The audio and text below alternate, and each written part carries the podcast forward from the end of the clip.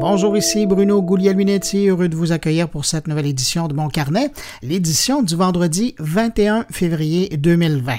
Au sommaire de cette édition, ben, un clin d'œil à Hervé Fischer pour son nouveau livre L'âge hyperhumaniste pour une éthique planétaire aux éditions L'Aube, une nouvelle série de podcasts de Randstad Canada qui témoignent des femmes qui innovent, qui changent les choses. Luc Sirois nous présente Nick Laperle, l'homme derrière une oreille bionique. Jean-François Poulain repousse les frontières du UX avec son invité Daniel Fournier. Thierry Weber nous amène en Suisse allemande. Patrick White revient sur une conférence au sujet de l'impact de l'intelligence artificielle sur la démocratie. Et puis Stéphane Ricoul s'intéresse à un rapport français sur l'accessibilité numérique au sein de l'appareil gouvernemental. Évidemment, vous me permettez d'en profiter pour faire une salutation toute particulière à cinq auditeurs de mon carnet. Cette semaine, salutations à Patrice Hilaire. Merci pour le commentaires envoyés. Céline Martel, François Ségur-Cloutier, Michael Vautour, merci beaucoup aussi pour euh, le commentaire sur Twitter, et Diane Bourque. À vous cinq, merci pour votre écoute. Et puis évidemment, ben merci à vous que je n'ai pas nommé, mais qui cette semaine nous accueillez entre vos deux oreilles. Je vous souhaite une bonne écoute.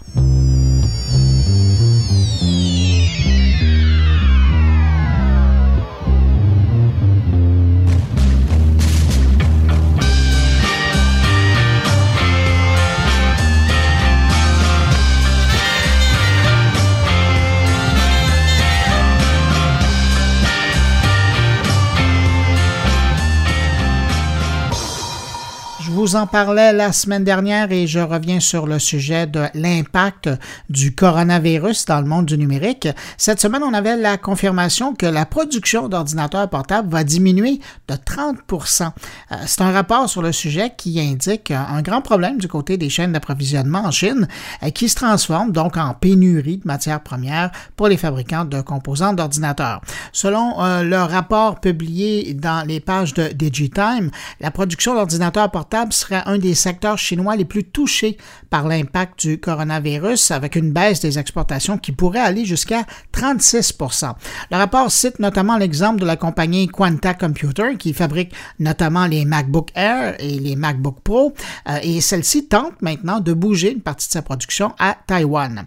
Autre impact, cette fois chez Nintendo, euh, qui se prépare euh, à une pénurie de Switch. présentement, c'est au Japon où le fabricant n'arrive plus à répondre à la demande et selon certains observateurs, ben, le ralentissement de la production de ces appareils pourrait toucher le reste du marché mondial à compter du mois d'avril. Mais d'ici là, rassurez-vous, des Switch sont déjà en route vers l'Amérique du Nord pour répondre à la demande en février et en mars.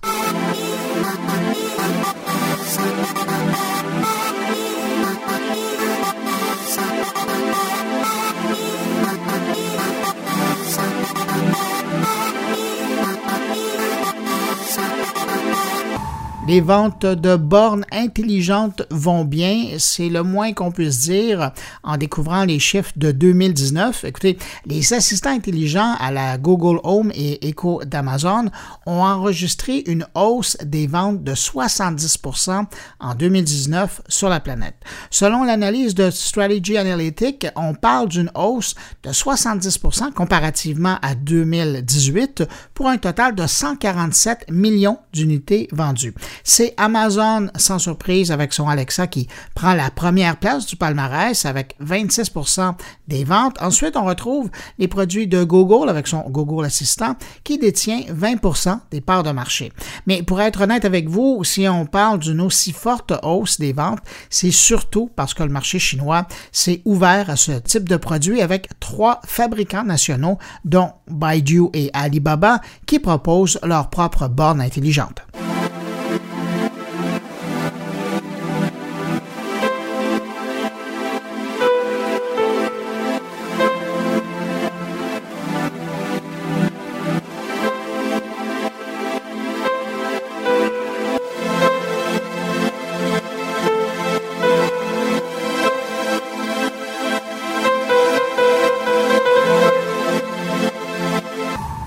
Nouvelle pour les utilisateurs des appareils mobiles d'Apple, le fabricant devrait finalement permettre aux usagers de choisir les applications par défaut sous son système d'exploitation. Je m'explique. Par défaut, jusqu'à maintenant, si vous vouliez ouvrir un site web, ben, par défaut, l'iPhone ou l'iPad utilisait le furteur Safari. Idem pour envoyer un courriel, c'était l'application Mail qui se lançait aussitôt. Eh bien, selon Bloomberg, Apple pourrait laisser l'utilisateur choisir certaines de ces applications par défaut, dont le furteur par défaut et l'application de gestion des courriels pour commencer. Dans le cas de Safari, vous pourriez donc le remplacer par Chrome ou Edge et Mail, ben, vous pourriez le remplacer par Gmail ou Outlook. Je garde un œil là-dessus et je vous en parle aussitôt que ça bougera. Euh, tiens, euh, parlant de Apple, Apple Music propose dorénavant un mode karaoké sur ses Mac. En fait, c'est que les paroles des chansons seront proposées à l'écran avec les chansons, comme c'est déjà le cas d'ailleurs avec les iPhone, iPad et même le Apple TV sur votre écran de téléviseur. Dès la prochaine mise à jour en mars, si tout va bien, tous les utilisateurs du système d'exploitation Mac Catalina devraient avoir la possibilité de voir avancer le texte des chansons sur leur écran d'ordinateur. À vous maintenant de choisir si vous voulez vraiment chanter à voix haute vos chansons préférées.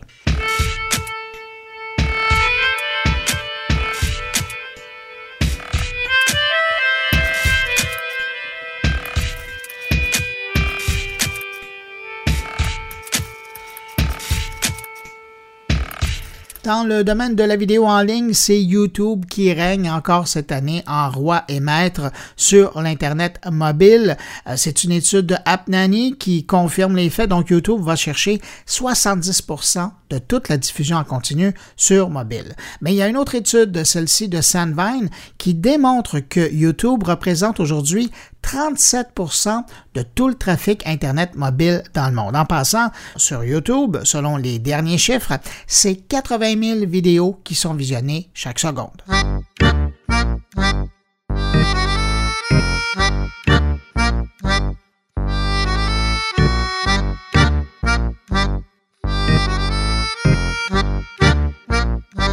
Parlons de Microsoft maintenant qui va lancer un antivirus pour les téléphones Android et iOS. Et oui, vous l'avez deviné, c'est Defender, l'antivirus intégré à Windows, qui sera maintenant disponible en version mobile.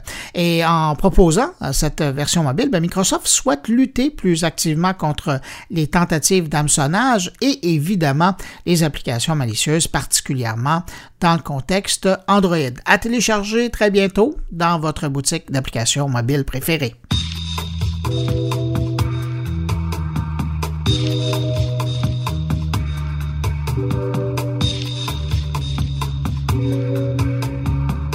On a souvent dit que le téléphone intelligent était le deuxième écran pour bien des utilisateurs, l'écran de l'ordinateur ou, même le téléviseur étant le premier. Mais pour les fabricants sud-coréens LG et Samsung, ben on pense que c'est maintenant au tour du téléphone d'avoir droit à son deuxième écran. On vient d'apprendre que Samsung et LG travaillent présentement sur des écrans portables qu'on pourrait relier au téléphone. Et ça, ben, c'est en marge des nouveaux téléphones avec écran pliable qu'on tente de nous vendre. Mais là, avec l'écran, euh, on parle d'un appendice qui serait conçu spécifiquement pour accroître la production sur mobile. Bon, aussi peut-être pour rendre le jeu ou le visionnement de vidéos plus agréable, je suppose. Et euh, de ce que j'en sais pour le moment, les écrans seraient vraiment autonomes, donc avec leur propre batterie pour ne pas réduire l'autonomie du téléphone. Et on parle d'un format de 14 pouces. Les deux écrans devraient être en vente d'ici la fin de l'année.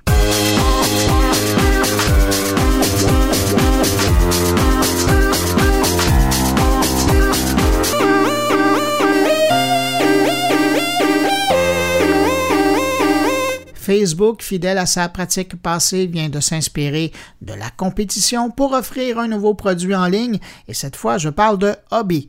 Quand on voit Hobby, c'est difficile de ne pas voir une copie de Pinterest. L'application sert à organiser ses découvertes sur Internet en fonction de ses intérêts, exactement comme Pinterest. Faut croire que Pinterest, avec ses 250 millions d'utilisateurs dans le monde, ben, fait saliver les gens de Facebook. Alors, à défaut de les acheter, ils font leur propre version. Hobby permet d'organiser photos, liens et ressources en les regroupant par projet. Le petit plus quand même que je trouve à Hobby comparativement à Pinterest, C'est cette fonction qui permet de réaliser de petites vidéos euh, pour, euh, par exemple, démontrer l'évolution d'un projet de rénovation étape par étape. Ça, j'avoue que c'est assez chouette. Pour le moment, Hobby est disponible uniquement sous iOS et dans quelques pays seulement, dont la Belgique, la Colombie, l'Espagne et l'Ukraine.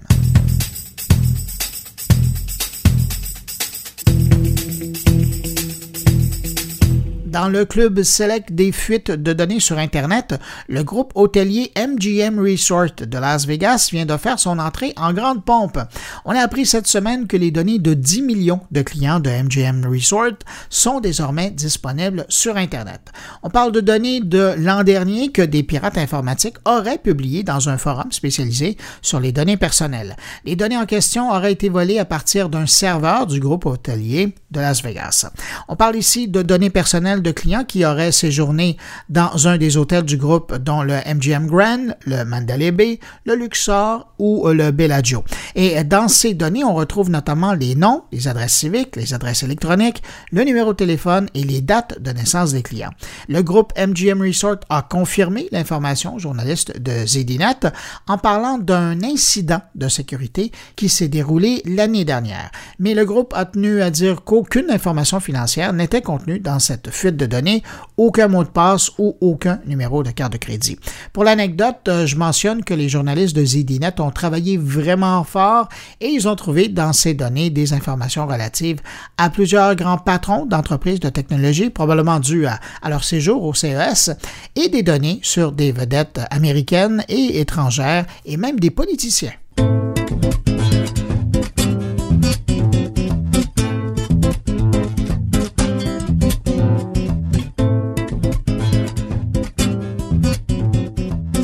Mauvaise nouvelle cette semaine pour les jeunes utilisateurs du réseau social TikTok. Celui-ci teste présentement un système de contrôle parental. La nouvelle fonction baptisée mode de sécurité famille permet notamment d'imposer des limites de temps d'utilisation à l'application. En plus du temps d'écran, la fonction permet aussi de limiter l'envoi et la réception de messages privés et même de gérer l'accès à certains types de contenus. Pour le moment, cette version est offerte uniquement au roi Royaume-Uni, mais si ça fonctionne bien, vous l'imaginez, ça devrait probablement être disponible ailleurs d'ici quelques mois.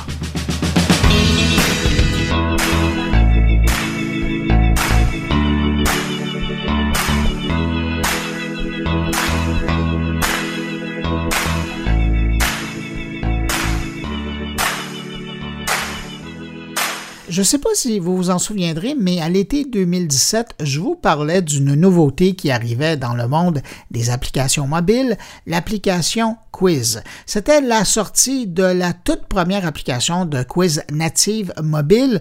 Eh bien, trois ans plus tard, le quiz HQ ou HQ ferme ses portes à défaut d'avoir trouvé son modèle économique. À son plus fort en 2018, ce que certains décrivaient comme étant le futur des quiz télé, HQ ben, plus de 2 millions d'utilisateurs simultanément. Et le concept était simple. Deux fois par jour, l'application diffusait des courtes émissions de 15 minutes où l'animateur ou l'animatrice posait 12 questions aux utilisateurs qui étaient branchés en direct. Ceux qui répondaient correctement aux 12 questions remportaient de l'argent. Ben voilà, maintenant, c'est fini, c'est terminé.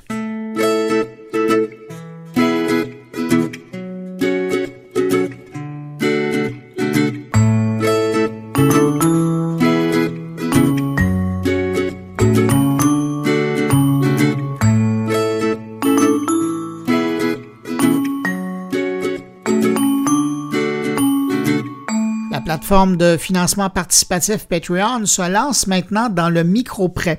On connaissait la plateforme pour son service qui permet de rémunérer les créateurs de contenu sur Internet. Eh bien maintenant, Patreon va offrir des avances aux créateurs en échange d'un retour sur investissement. On ne sait pas encore à quel taux euh, de crédit, cependant, ils vont faire ces prêts. Selon le site Hotpod, euh, qui a sorti la nouvelle concernant la création du service Patreon Capital, déjà une douzaine de micro-prêts auraient été accordés. Le donne l'exemple d'un prêt accordé aux gens derrière le podcast Multitude qui compte 301 patrons ou donateurs sur Patreon et qui auraient reçu un prêt de 75 000 Selon l'entente, Patreon Capital attend un retour sur l'investissement dans les deux prochaines années.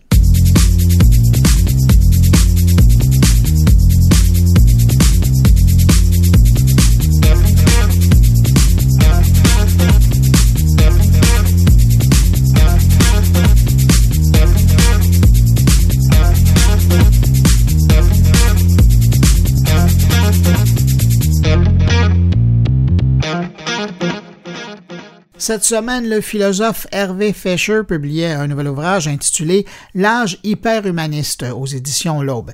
Et pour souligner sa sortie, j'avais le goût de vous offrir un extrait d'une entrevue que j'ai réalisée avec lui au sujet de ce thème lors du Congrès international sur le temps Time World qui se déroulait en novembre dernier à Paris.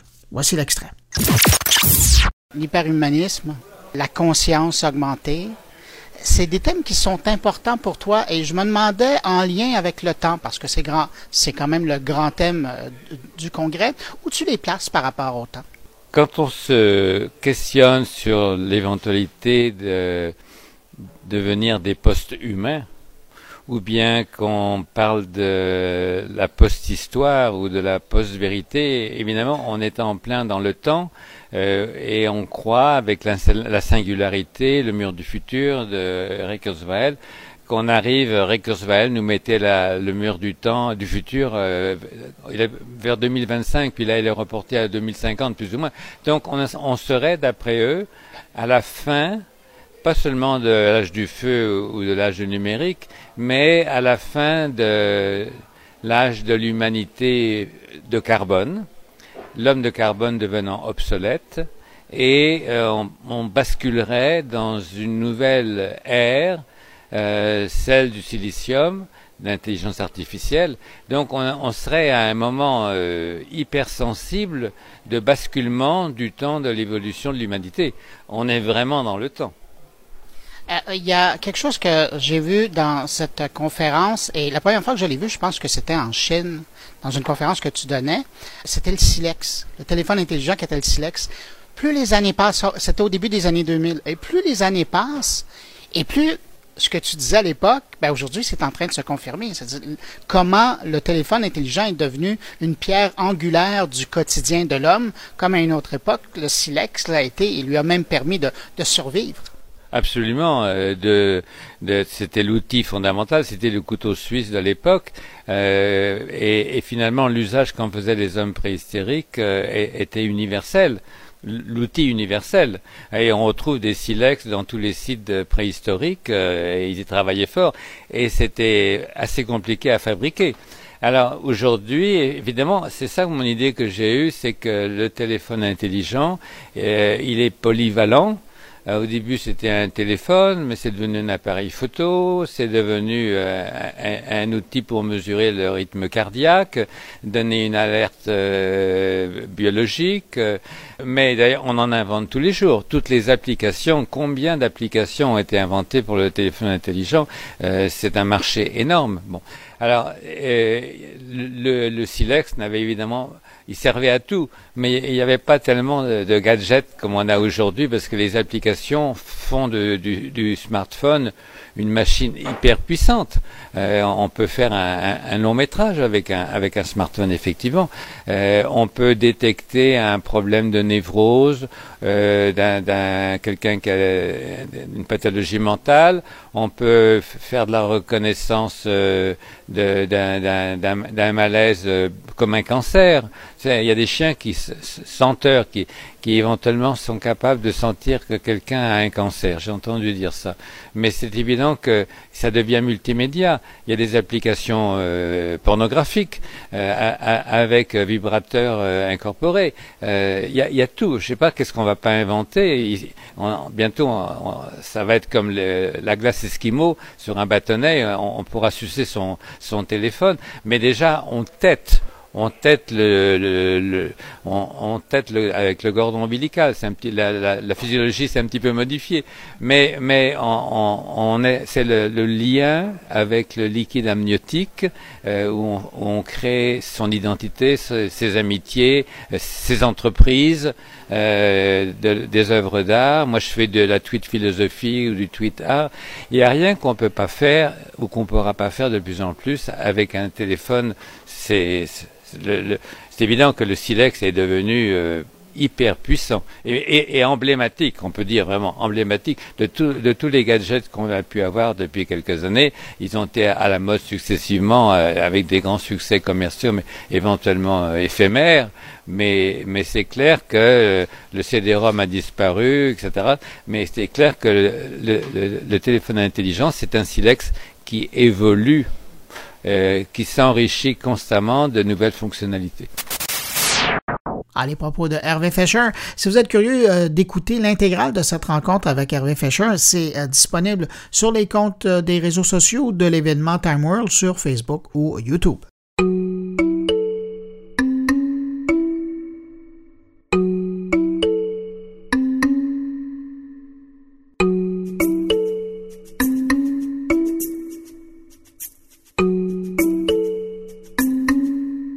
Autre chose que je voulais partager avec vous cette semaine, c'est la sortie d'une nouvelle série de podcasts produite par Randstad Canada au sujet des femmes qui changent les façons de faire dans leur milieu.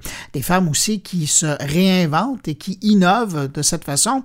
C'est très inspirant et je suis très heureux d'avoir participé à cette euh, production. Pour vous donner un exemple, tiens, je vous fais entendre un extrait de l'épisode avec Mitsu Gelina. J'étais sur un CA récemment, puis c'était la première fois qu'on m'invitait à, faire partie d'un CA. Puis je me disais, c'est drôle parce que mon chum l'est depuis des années sur différents CA. Puis moi, ben, c'est mon premier, tu sais. Euh, puis euh, c'était un début que je m'étais donné. Euh, donc, et puis bon, c'est fait. Est-ce que je veux y retourner? c'est une autre affaire parce que c'est beaucoup de temps, tu sais. Mais, mais plus il y aura de femmes aussi et plus ce qui va devenir intéressant, ça va être toutes les affaires de PR vont changer. Parce que moi, je ne vais pas au golf.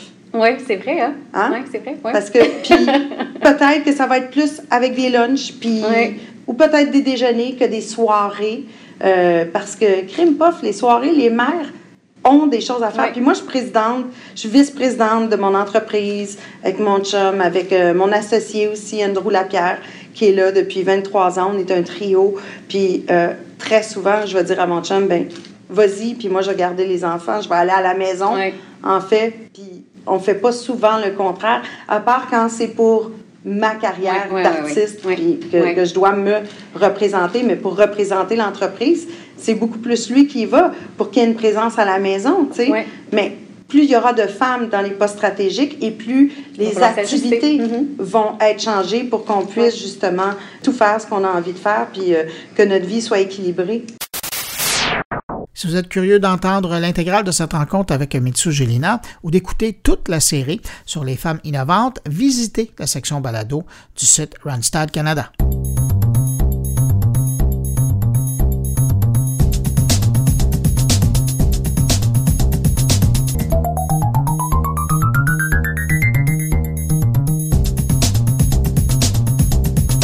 Alors maintenant, allons rejoindre Luc Sirois qui cette semaine participait à l'événement Datavor au marché Bon Secours à Montréal et sur place, il a rencontré Nick Laperle, l'homme derrière l'invention de l'année au Québec, selon le magazine Québec Science.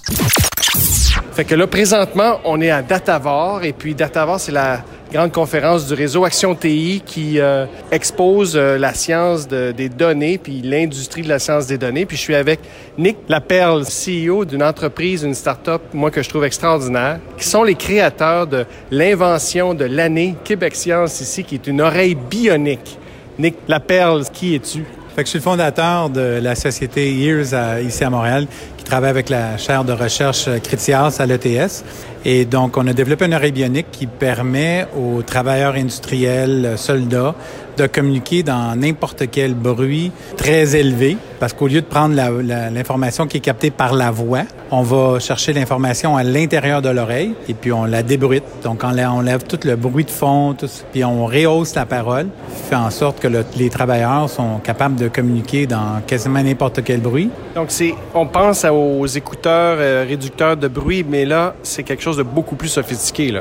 Oui, ça, ça, ressemble à un ordinateur embarqué qui est sur ton épaule, puis le travail pour des écouteurs qui pourraient ressembler à des écouteurs, mais euh, le processeur euh, sur l'ordinateur embarqué prend tout le bruit, toute l'énergie à l'intérieur de, de, ton oreille et puis recréer la voix pour pouvoir communiquer, ainsi qu'aller chercher la biométrie, le rythme cardiaque, euh, la respiration par la bouche, par le nez. Donc là, il y a beaucoup de choses, mais premièrement, le bruit. Donc cet ordinateur là sur les vêtements capte le bruit environnant et est capable d'analyser le bruit et de l'éliminer, c'est bien ça? Oui, c'est ça. Ben, en réalité, c'est du traitement de signal. C'est des algorithmes de traitement de signal. La première chose, quand on est exposé au bruit, c'est de savoir c'est quoi le niveau de bruit. C'est bruyant, très bruyant. Ben ça, c'est mesuré en décibels. C'est important de savoir que n'importe quel niveau au-delà de 85 décibels, c'est important d'être protégé. Puis une chose qui est importante de comprendre au niveau des décibels, c'est que le bruit double d'intensité à chaque 3 décibels. Donc 88, c'est 100 fois plus fort. C'est le double de 80, 85. Donc le travailleur, avec l'oreille le, bionique, le, le Sonix, pèse sur un bouton. Les microphones extérieurs, les microphones qui sont à l'extérieur, vont mesurer le bruit puis dire ça c'est le niveau de bruit extérieur. L'autre microphone va aller à l'intérieur de l'oreille, donc sous le protecteur, et va mesurer le bruit à l'intérieur la différence entre les deux, ben, ça va établir que le travailleur est protégé. Et là, tu me parles de comment l'appareil aussi capte la voix et peut donc débruiter la voix à partir de, de ce qu'il a capté pour la transmettre à ses euh, collègues, si je comprends bien. Exactement. Donc, on met le microphone à l'intérieur du protecteur. Fait que ça, ça fait en sorte que si on prend juste la voix extérieure, qui est la façon que tout le monde capte la voix. Par la bouche, là. Par la bouche, là. Tu sais, on prend de microphone de, de, devant ta bouche. Bien, il faut au moins que le travailleur parle plus fort que le bruit extérieur. Puis, ça présume que l'autre travailleur entend, qui n'est pas toujours le cas. Fait que nous autres, on capte l'information à l'intérieur de l'oreille. Donc, on, on, est capable, avec les microphones puis les algorithmes, de savoir exactement ce qui se passe par l'oreille.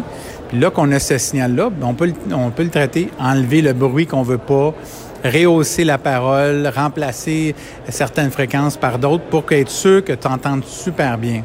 Et là, tu as fait allusion à capter d'autres choses que la voix, là, capter des signaux biométriques, le rythme cardiaque. Bon, donc là, il y a d'autres applications que simplement la communication, si je comprends bien? Exactement. Donc, à l'intérieur, les microphones à l'intérieur de l'oreille sont capables de capter, oui, la voix, mais aussi ton rythme cardiaque. Parce que ton battement de cœur, ça a une fréquence. Et nous autres, on est capable de savoir comment ton cœur y bat, même dans du bruit extrême. L'autre chose qu'on est capable de mesurer, c'est ta respiration. Est-ce que tu respires par la bouche, par le nez? Est-ce que tu respires vite, profondément? Toutes ces choses-là sont des indications de ton état de santé.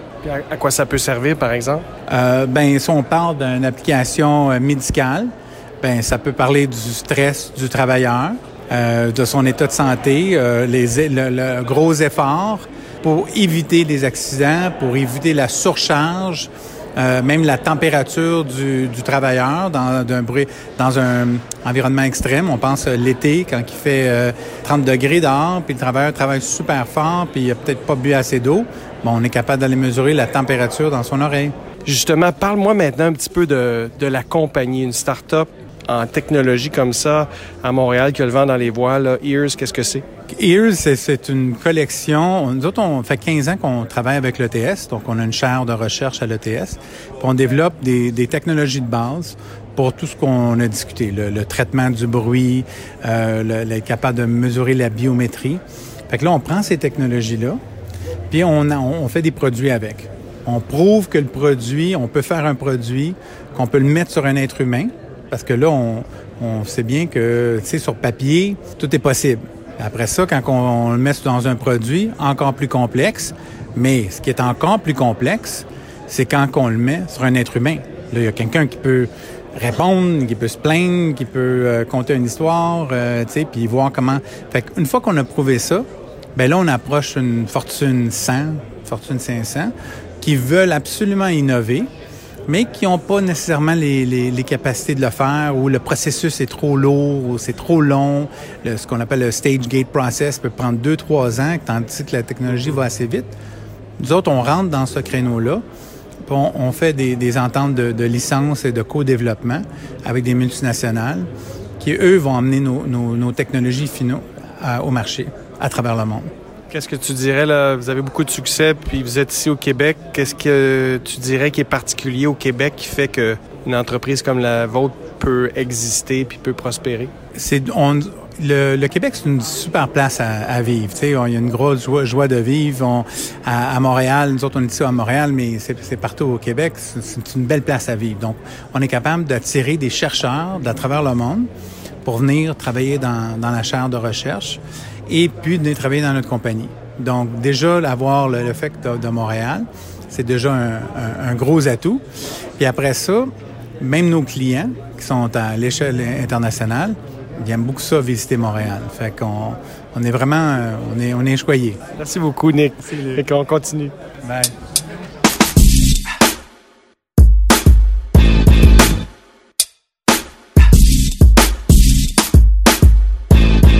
C'est maintenant le temps d'aller rejoindre Jean-François Poulain, comme à l'habitude. Salut Jean-François. Salut Bruno. cette semaine, Jean-François, tu pousses les frontières du UX encore plus loin. Et là, tu nous parles d'un autre domaine qui est, euh, qui est tiens, c'est à la mode, qui est contaminé par le UX, mais euh, façon numérique. Exactement. Ben, tu le sais, Bruno, dans l'année, euh, dans, les deux années qui viennent de passer, j'ai touché un petit peu à tous les domaines quand on parle d'utilisateurs. Puis on a vu que effectivement, les, méthodologies qui ont été développées dans le numérique dans les dernières années ont touché le design industriel. Hein. On a eu deux entrevues avec des gens qui, dans le design industriel, puis qui n'ont pas nécessairement toujours des, connotations numériques à ça, ben, ils sont influencés par ces méthodologies-là de je fais de la recherche avec les utilisateurs, je teste les utilisateurs, euh, pas les utilisateurs, mais je teste les concepts avec des utilisateurs. Et puis, ben, tout ça fait école parce que là, on arrive dans le domaine de ce que les gens appellent maintenant le CX, le Customer Experience. Et puis, ils appliquent la même méthodologie. Puis c'est ça l'interview que j'ai faite cette semaine. C'est quelqu'un qui, dans son exemple qu'il va nous donner, n'a pas de numérique comme tel pour un carnet euh, comme on le fait. C'est un peu particulier, mais c'est intéressant parce qu'on voit que la méthodologie fait sauver des sous, fait sauver du temps à des domaines autres que le numérique où on a appris à la dure à économiser tout ça. Alors, on écoute cette entrevue que tu as réalisée avec? Avec Daniel Fournier, qui est euh, CXPA, donc qui est, un certifié du CX, qui, euh, qui va donner des très beaux exemples de, de, de, son domaine. Encore un nouvel emploi. Hein?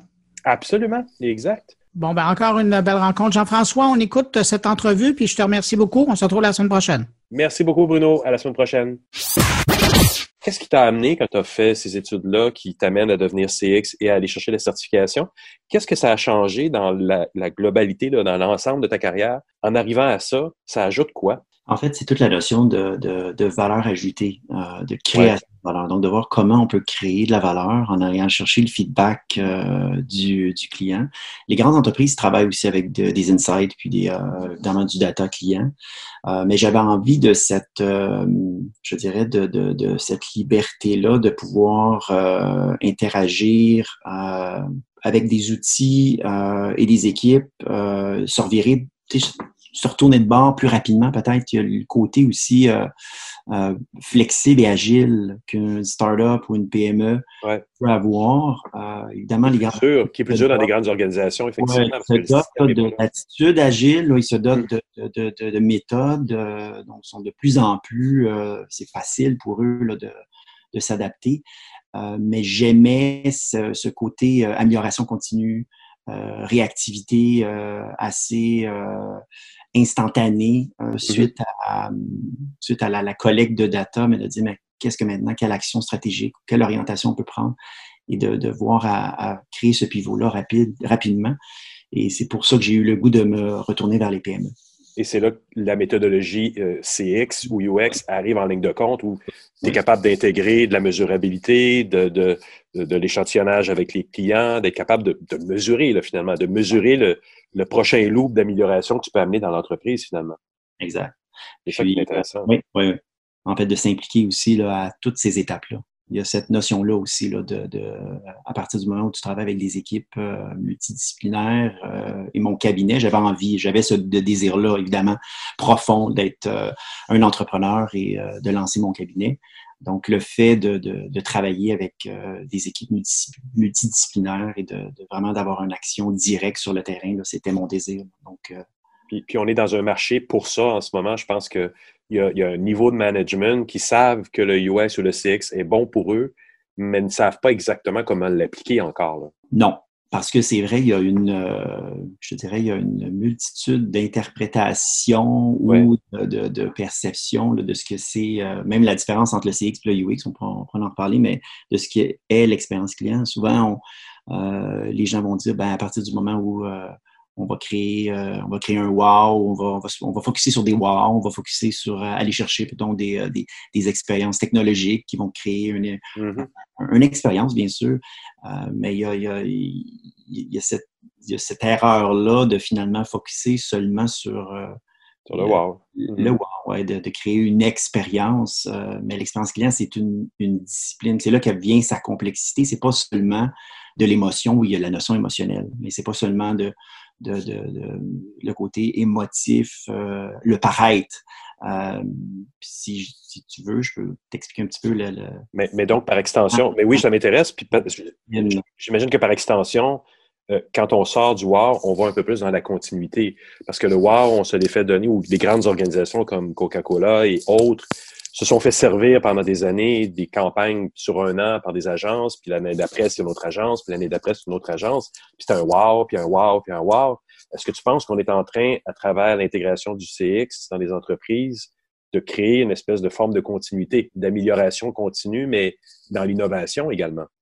Oui, en fait, c'est l'idée, euh, c'est de l'amélioration continue. Euh, donc, l'expérience client qui est une discipline du marketing, vraiment est, taxée sur le client, ses besoins, ses désirs, ses valeurs, donc l'écoute du client.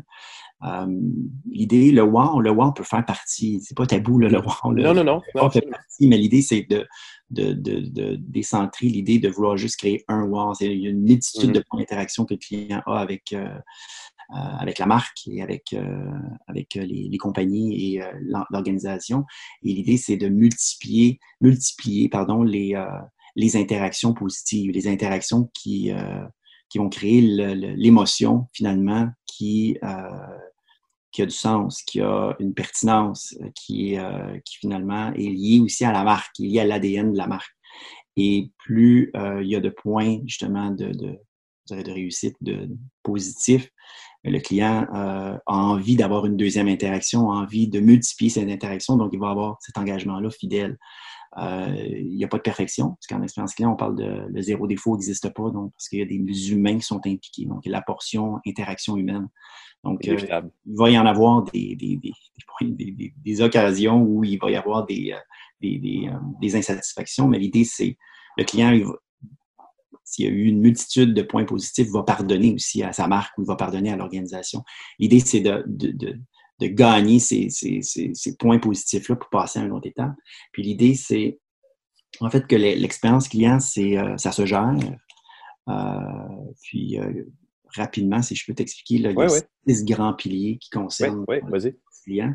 Quand on gère l'expérience client, on, adresse la culture, ce qui a rapport avec les outils, euh, la, façon de gérer l'expérience client pour que ça soit bien intégré dans une culture d'expérience client.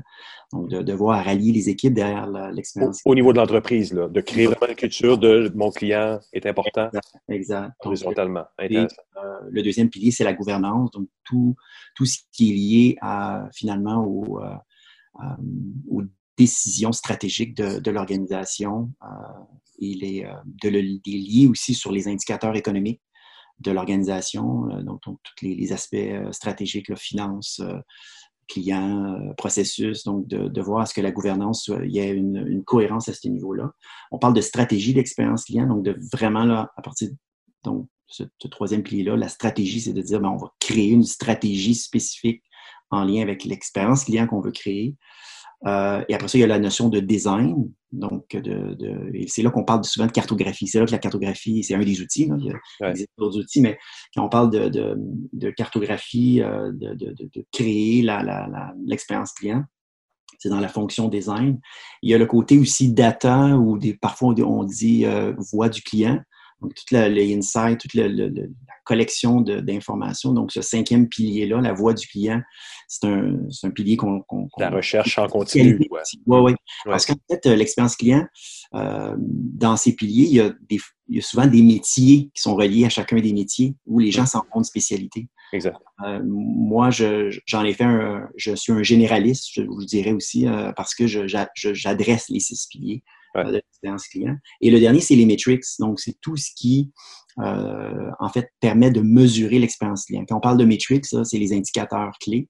Donc, ce sixième pilier-là, euh, dans le métier, euh, et puis, si je peux te, en fait, t'exposer le, lien avec le UX, parce qu'il y a cette notion-là aussi, donc la discipline, je t'ai donné les six piliers, oui, mais oui, je suis curieux. L'expérience client, on a ce qu'on appelle aussi des dimensions. On a des dimensions qui s'expriment dans avant, pendant et après l'achat.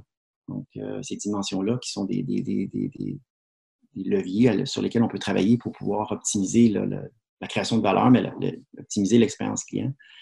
Mais le UX vient aussi s'intégrer dans le CX. Et là où le, le UX euh, joue son rôle, souvent je dis le CX inclut le UX, qui est l'expérience utilisateur, ça inclut le service à clientèle, ça inclut aussi l'expérience employée. Tout ça, c'est l'expérience client. Exact. Donc, euh, donc le CX UX, c'est ensemble. Euh, je pense que le UX, de par sa nature ou de son historique, est quelque chose qui est relié à la machine. C'est qu'une machine veut parler à un humain. Euh, oui. en gros. Donc, c'est sûr que des fois, euh, le UX n'est peut-être même pas intégré dans une équation CX, mais je pense que les deux doivent travailler ensemble. je suis tout à fait d'accord. Oui, mais là où il y, a des, il y a des points de similitude, euh, c'est que dans la discipline de UX, il y a la notion d'empathie. donc, tu peux avoir. des fois, je fais toujours le lien avec nos fameux VHS dans, à l'époque, puis le bêta. C'était du, du UI, c'était l'interaction de l'usager avec une interface. Mais il n'y avait pas cette notion-là de UX, donc d'avoir penser au niveau empathique. Tout le monde n'était pas capable de programmer leur fameux. Euh, oui, leur machine, oui, je me souviens. ça donne nos âges. L'UX à l'époque n'était pas, euh, pas nécessairement euh, développé comme aujourd'hui. Mais la, le UX, c'est la notion d'empathie. Donc, on va venir écouter le client pour venir à bonifier cette expérience-là usagée, donc avec la machine. Intéressant. Oui, il y a, il y a la notion de souvent numérique. Souvent, les gens, quand ils m'approchent, ils disent Ah, moi, je fais du UX, je suis seulement sur le, numérique ou euh, web. Ou... Donc, ils ont cette perception-là que le CX, comme le, dans la réalité, et le UX est, le, la portion numérique, mais ce n'est pas ça. Le UX, c'est toute interface avec un objet. Quand je suis dans ma voiture, j'ai une expérience usagée. Et le CX, en fait, vient, euh, vient enrober le, UX parce que dans, dans, le, CX vient faire justement le, recensement et l'inventaire de l'ensemble des points d'interaction. Donc, on veut comprendre le ressenti et l'émotion de ces, interactions-là. Donc, il va y avoir des points de contact qui vont être des points de contact UX. Tout à fait d'accord quand je parle des piliers qui sont vraiment dans la discipline, dans la discipline CX, ben, viennent influencer aussi la gestion du UX. Et il y a aussi des, euh, des, outils qui sont, bon, la carte d'empathie, on parle d'empathie, de, de, ces outils-là, la, cartographie.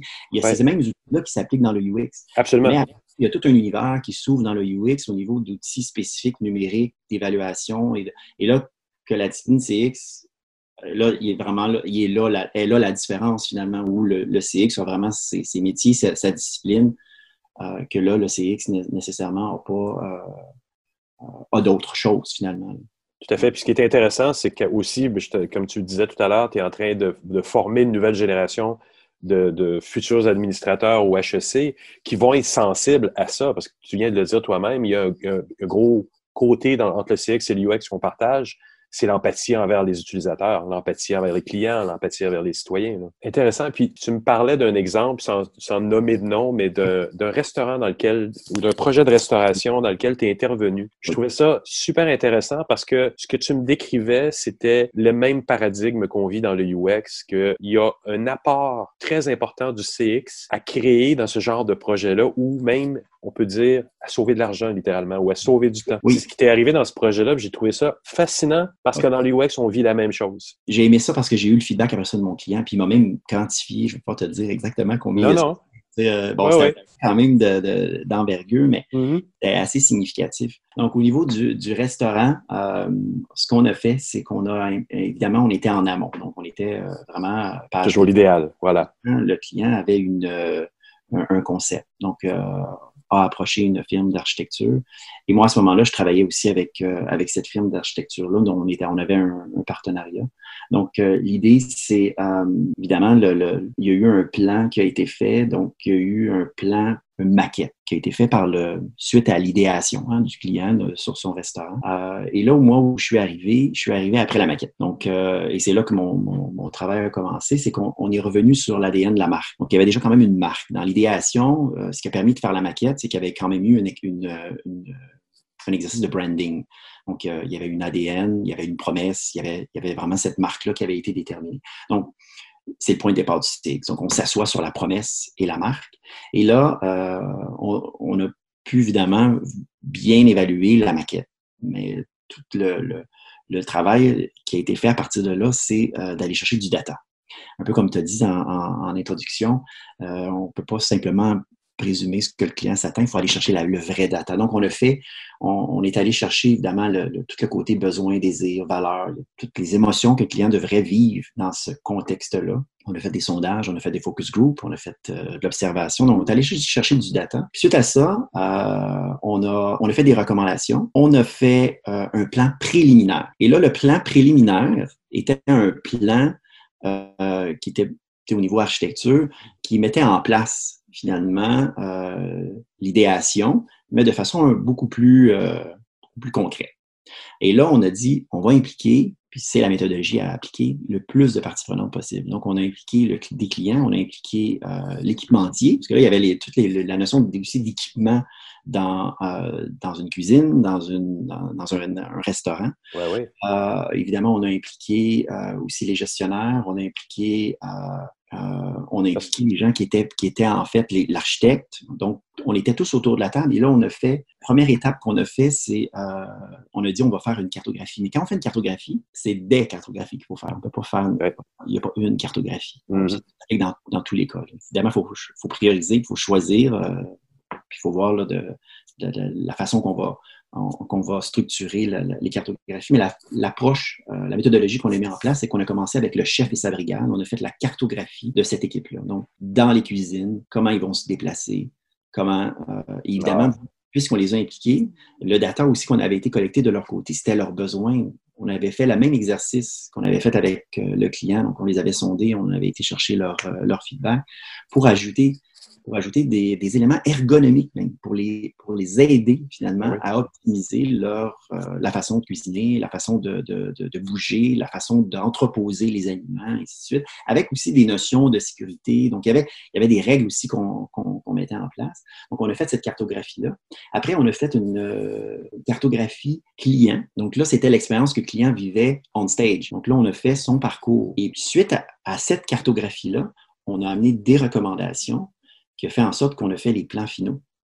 Donc, et suite aux plans finaux, on a refait certaines, euh, certaines corrections, ce qui nous a amené à faire un pré-test du parcours. Donc, on a pu pré-tester le parcours client final. Et quand le restaurant est allé en construction, on, on a fait après une, on a fait la mise en scène finalement de cette expérience-là. On l'a testé. Donc, euh, lorsque le, le, le restaurant était, était construit. Et suite à ça, on a finalisé l'expérience et on a fignolé aussi des expériences particulières parce qu'il y avait certains wow dans le parcours, parce que je garde des secrets. On avait décidé euh, que le client allait vivre dans son parcours. Et là, on les a, on les a amenés à un autre niveau parce qu'on voulait créer, il y avait des éléments de wow, mais on, maîtrisait chacun des points d'interaction que ce, que ce en fait, on, débutait dans le parking. Ça, débutait vraiment de l'extérieur, finalement, l'ensemble de, euh, du, parcours. Et on a été capable d'arrimer finalement le parcours client avec le parcours employé à l'intérieur. Évidemment. Qu'il y ait cette cohérence-là et cette, euh, euh, et que la mise en scène soit vraiment bien, bien, bien orchestrée. Et à la fin, on s'est mis à l'écriture des normes et standards. Parce qu'il y a la notion de normer aussi l'expérience client. Pensez qu'en l'expérience client, il faut que ça soit intentionnel et non pas et non improvisé. Ce qui fait la magie de l'expérience client, c'est quand on est en interaction avec les employés et la, compagnie et que ça a l'air tout naturel, que vraiment c'est bien intégré. Mais il faut absolument qu'il y ait des normes et standards pour s'assurer que l'expérience soit répétable, euh, qu'elle soit euh, évaluable aussi. Et c'est pour ça qu'on s'occupe bien aussi de former les employés sur euh, l'expérience client. On leur donne des notions d'empathie après la déclinaison de ces normes et standards-là. Donc, quand la culture elle est forte, que les, les, normes et standards, c'est la, ça devient la base. Puis après, les, les employés vont faire des petits plus, ils vont ajouter leur personnalité, mais ils vont comprendre qu'ils sont en harmonie.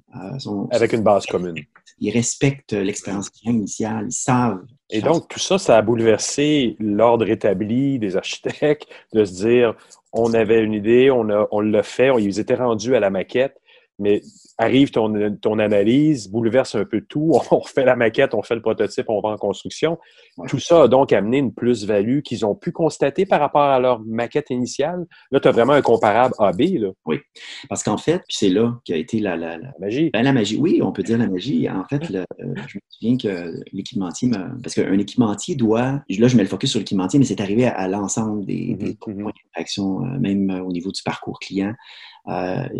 Et du côté d'architecture, c'est qu'il y a souvent des correctifs qui doivent être faits. Il y a des, il y a des, euh, il, y a, il, y a, les plans doivent être recorrigés. Il y a des, ouais. euh, Au fur et à mesure qu'on s'aperçoit que. Donc, ça, ça, a permis des vols. Ça coûte cher des correctifs. Exact. Donc, euh, je me souviens, l'équipementier m'avait dit, tu m'as fait, tu m'as fait sauver carrément 25 000 Parce qu'il dit, un projet similaire, il dit, si on n'avait pas fait l'exercice d'empathie client si on n'avait pas fait les correctifs. Il dit, nous, on aurait livré les, les, euh, les, les équipements euh, de cuisine dans un environnement physique qui a été créé par les architectes, mais il dit, par la suite, on aurait été obligé de faire des correctifs, on aurait été obligé de faire des changements de comptoir euh, et, ou de, de, et à la fin, ben euh, évidemment, il y, a, il y, a, une explosion de coûts. Donc, il dit, tu m'as fait ça. Mais c'est la même chose dans le numérique. là. C'est pour ça que c'était patent que le CX et UX se rejoignent exactement dans la méthodologie à ce niveau-là. Les coûts sauvés en modification parce qu'on planifie bien dès le départ. Mais cette planification, quand je dis planifie bien, mais elle tourne autour du fait qu'on teste avec des humains, avec ceux pour qui sont destinés les produits sur lesquels on travaille. Puis ça a permis aussi de respecter les délais. Daniel, je te remercie infiniment pour cette entrevue. Merci, Jean-François. Ça m'a été un plaisir de te rencontrer aujourd'hui.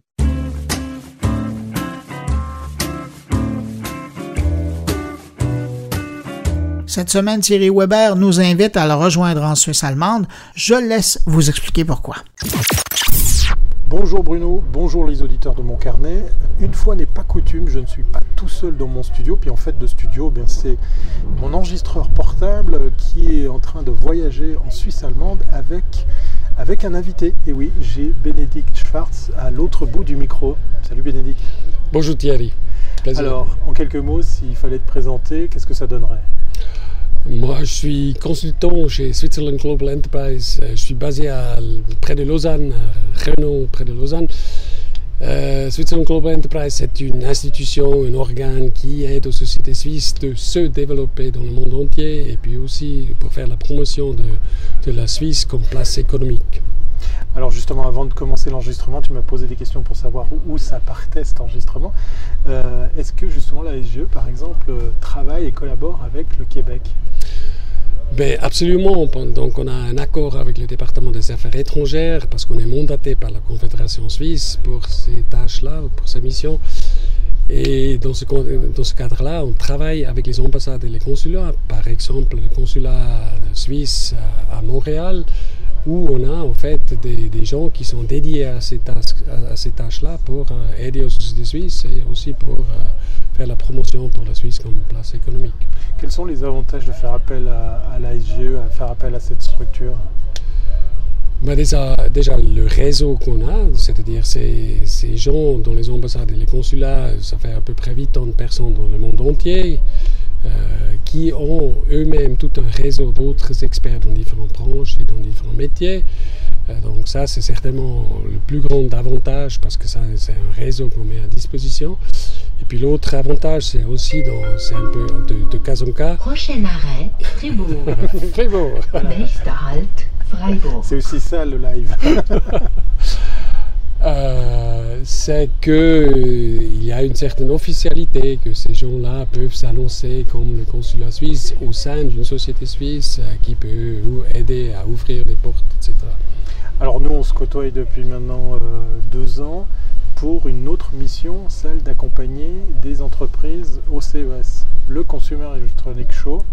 Qu'est-ce qui est proposé à ceux et celles qui, viennent suivre cette mission, cette euh, mission d'ailleurs qui part aussi sur la Silicon Valley?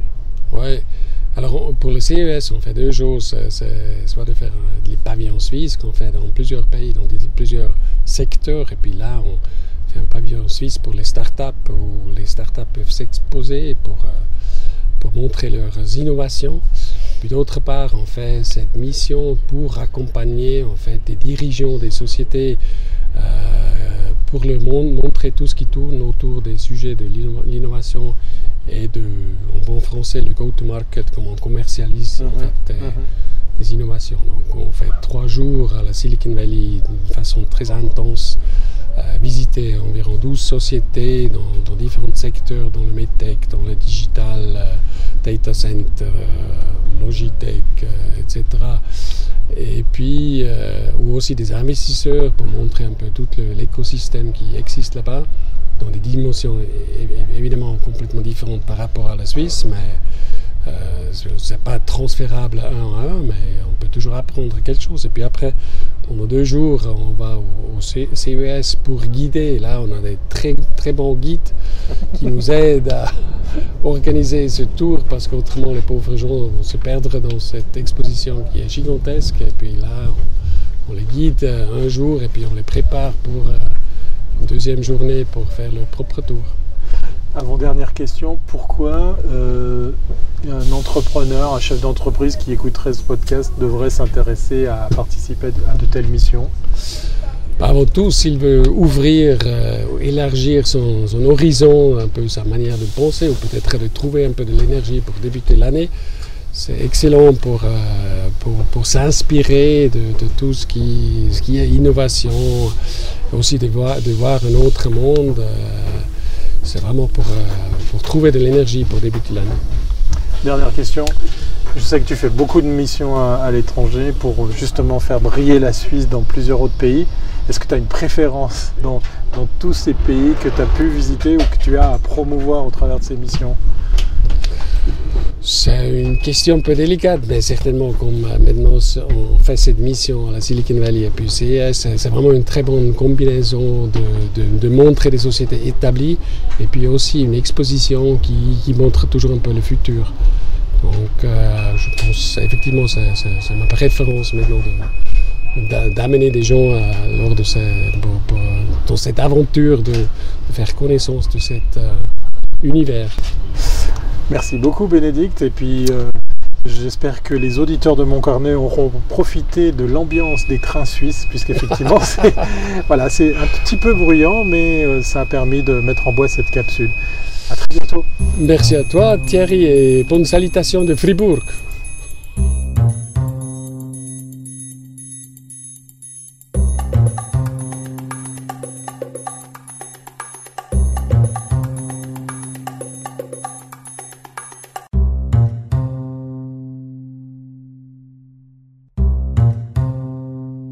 Autour maintenant de Patrick White qui revient sur une conférence fort intéressante sur l'impact de l'intelligence artificielle sur la démocratie. J'ai participé cette semaine à l'Université Concordia à une grande conférence sur l'intelligence artificielle et quels impacts peut-on prévoir pour notre démocratie, la vitalité, la santé de notre démocratie euh, ici au Canada et au Québec? C'était présenté par l'École euh, de la communauté et des affaires publiques, le SCPA de l'Université Concordia, un débat modéré par Céline Cooper. J'y étais présent, évidemment, comme professeur de journalisme à l'UCAM. Il y avait également Philippe Baudouin, le fondateur de Element AI, un grand centre de spécialisation en intelligence artificielle à Montréal. Dominique Martin, professeur à l'École des sciences de la gestion de l'UCAM. Valentine Goddard, qui euh, est la présidente de l'Alliance Impact AI. Euh, elle est à Montréal. Et Anna Brandou-Sescu, professeure à l'Université McGill, qui était auparavant chez Open North, était spécialisée en intelligence artificielle. Beaucoup de thèmes qui ont été abordés. Évidemment, la question de l'interférence dans les élections canadiennes, dans la démocratie canadienne. Est-ce que l'intelligence artificielle va pouvoir aider? En ce moment, il n'y a pas de preuves, d'après les premières études, sur euh, l'analyse de la couverture sur Twitter euh, durant la campagne de novembre dernier, octobre évidemment et septembre, qu'il n'y aurait pas d'implication de la Russie en ce moment. Mais on voit quand même l'émergence de robots, euh, de, des robots qui fonctionnent avec l'intelligence artificielle qui sont pro-Parti libéral ou pro-Parti conservateur ou anti-Trudeau ou anti-Andrew qui ont été très actifs durant la campagne. Donc ça, c'est quelque chose d'évidemment qu'il faut souligner. L'importance du biais des algorithmes, jusqu'à quel point euh, ces algorithmes-là créés par des êtres humains sont biaisés en faveur de quelqu'un, de compagnie. Évidemment, la question du fait qu'il y a uniquement les grosses compagnies comme Google, Facebook, Amazon, Microsoft et d'autres qui euh, ont le contrôle des algorithmes, que ce soit sur Netflix aussi ou Spotify, ça beaucoup les gens. Donc on veut de la transparence dans tout ce processus pour évitablement faire comme l'Union européenne et en arriver avec des règles claires sur l'intelligence artificielle qui pourrait être un bien, mais aussi un mal pour la démocratie. Donc, on a parlé beaucoup de l'importance de la transparence, de la lutte à la corruption, évidemment, euh, de sites comme opensecret.org qui encouragent euh, euh, la transparence. Évidemment, beaucoup de gens qui s'inquiètent de l'impact environnemental de l'intelligence artificielle avec évidemment des serveurs informatiques, avec des données qui fonctionnent partout et qui bouffent énormément d'électricité et la façade de ces grandes de ces grandes compagnies de technologie qu'on appelle souvent les Gafa, cette espèce de façade éthique et de greenwashing, donc de bien paraître au plan environnemental. Euh, est-ce que c'est juste une façade Un gros point d'interrogation, mais évidemment, le rôle des multinationales inquiète beaucoup. Euh, on veut agir rapidement sur la question de la régulation au Canada de la vie privée, de la protection de la vie privée des gens via les algorithmes, évidemment, et la protection des euh, données personnelles. On a souligné évidemment beaucoup le manque de leadership du Canada euh, sur la question de l'intelligence artificielle, malgré le fait que Montréal est une plaque tournante. On est en retard du côté de la recherche et du développement et beaucoup également du côté de la cybersécurité. Et ça, c'est sans parler des compressions budgétaires dans le domaine de l'enseignement un peu partout euh, au Québec et dans le reste du Canada. Donc, beaucoup, on parle d'éducation civique pour que les gens, dès l'école, peut-être primaire, secondaire, sachent et apprennent qu'est-ce que mange l'intelligence artificielle en hiver, comment ça fonctionne, la question de l'équité en intelligence artificielle pour la société, la question de la transparence des données. Évidemment, il y a eu beaucoup d'études faites entre autres par l'École polytechnique fédérale de Lausanne sur la question de l'intelligence artificielle éthique. On a parlé des, scandales de Cambridge Analytica et d'Aggregate IQ qui ont interféré à travers Facebook pour euh, les élections américaines en 2016 et au Nigeria il y a quelques années. Donc, l'importance de continuer à faire la vérification des faits à travers les médias. J'ai parlé, moi, de l'impact de l'arrivée des robots en journalisme, un impact assez limité, à peu près 15 euh, de ce que peuvent faire les journalistes. Et on pense que les journalistes ne perdront pas leur emploi, qu'on va leur demander plutôt de faire du contenu à valeur ajoutée, donc du contenu euh, avec beaucoup plus de profondeur. Donc, essentiellement, euh, l'intelligence artificielle pourrait être bonne pour la société, évidemment, pour combattre les fausses vidéos, ce qu'on appelle les deepfakes, combattre les fausses nouvelles également, mais le biais des algorithmes et l'effet de bulles, de chambres d'écho créées euh, par euh, l'intelligence artificielle dans la question de la guerre de l'information entre les médias de droite, les médias de gauche, entre autres, ça, ça l'intelligence artificielle à quelque part va amener la désinformation à se développer. Euh, une lecture recommandée peut-être, Electric Sound, un livre très important sur l'intelligence artificielle et les médias, et une étude de, PwC sur l'impact euh, économique euh, de l'intelligence artificielle d'ici 2030. On parle de 15,7 trilliards de dollars injectés dans l'économie d'ici 2030. Donc un impact important de l'intelligence artificielle sur la démocratie, euh, la question évidemment de la sécurité des données lors des élections a été discutée durant la soirée.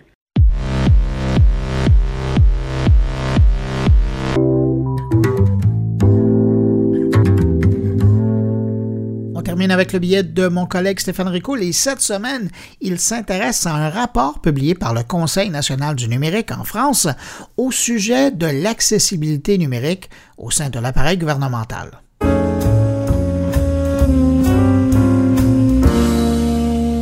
En 2020, même si le gouvernement français a entamé sa transformation numérique il y a déjà pas mal d'années de cela, il lui reste beaucoup de travail à faire. Même chose, si notre gouvernement, lui, a entamé sa transformation numérique de façon un peu plus récente, il lui reste également beaucoup de travail à faire. Il y a une statistique qui est très surprenante, qui est parue la semaine dernière, qui était que seulement 4% des ministères français ont leur certificat comme quoi ils respectent la loi sur l'accessibilité. Et ça, ce chiffre, c'est ce qu'avance le rapport qui a été déposé par le Conseil national numérique en France, qui souligne au passage que cette notion d'accessibilité est non seulement une obligation légale vis-à-vis des citoyens, mais aussi un levier stratégique pour les acteurs du numérique. Et pour y arriver, pour faire en sorte que cette loi sur l'accessibilité numérique soit de plus en plus respectée, le Conseil national du numérique propose de créer une délégation ministérielle de l'accessibilité numérique, propose de responsabiliser les acteurs de l'administration et enfin propose de renforcer les droits des usagers vis-à-vis de l'administration, notamment par la mise en place d'une plateforme en ligne de signalement. J'espère juste que cette plateforme respectera, quant à elle, les règles d'accessibilité. Il y a dans ce rapport des chiffres qui sont très intéressants. Selon l'Organisation mondiale de la santé, l'OMS, il y a dans le monde plus de 600 millions de personnes qui sont en situation de handicap. Et la France se situe au 19e rang sur les 27 pays de l'Union européenne en matière d'accessibilité des services publics numériques, avec 28% de sa population qui est totalement éloignée du numérique. Ce sont des chiffres qui probablement sont à peu près du même ordre de grandeur que l'on va retrouver chez nous, mais j'ai fouillé euh, un peu dans les rapports et mémoires publiés par le CEFRIO, parce que je me disais que c'est là que je trouverais les chiffres, mais j'ai rien trouvé euh, qui soit relatif. Alors, CEFRIO, si jamais vous m'entendez, je suis preneur de tels chiffres. Toujours est-il que de toute façon, l'Organisation des Nations Unies a érigé le droit à l'accessibilité en tant que droit fondamental et impose aux États, via l'article 9 de la Convention relative aux droits de la personne, des personnes handicapées, de prendre des mesures appropriées en ce sens. L'accessibilité est un enjeu pour les citoyens. C'est un pilier du numérique responsable et une nécessité pour garantir la légalité et l'égalité à l'ère numérique si je reprends juste quelques grands titres du rapport en question. Alors, parmi les 50 recommandations qui ont été faites à travers ce rapport-là, voici les cinq que je trouve personnellement les plus intéressantes. 1. Mettre l'accessibilité comme condition dans tous les appels d'offres. 2. Désigner un délégué à l'accessibilité numérique dans chacun des organismes publics. 3 encourager la mise en place des normes communes. On fait référence ici aux normes reliées, oui, au gouvernement, mais également à l'industrie de l'audiovisuel ou tout ce qui est de l'industrie privée. 4. Améliorer la formation à l'accessibilité numérique. Et enfin, 5, et ce sera une très belle conclusion me concernant, prendre en compte l'accessibilité numérique dès la conception des produits et services numériques, tout en respectant la notion de sobriété numérique.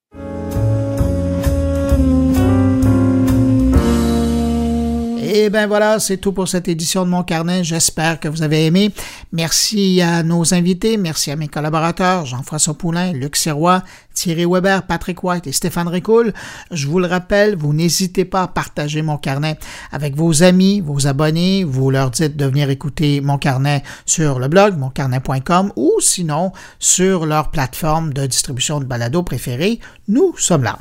Et si vous désirez me laisser un mot, vous pouvez le faire en passant par les réseaux sociaux, en utilisant le hashtag mon carnet, en passant par la page SoundCloud de mon carnet ou encore par le blog. Je vous répète l'adresse, moncarnet.com.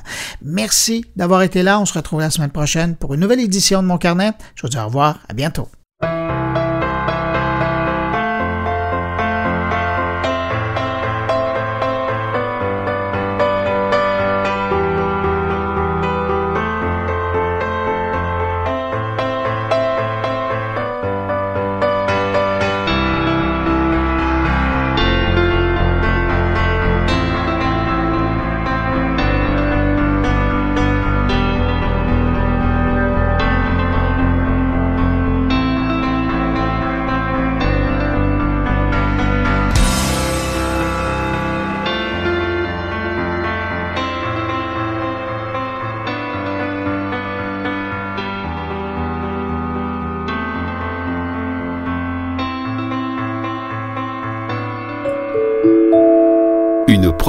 goulielminetti.com.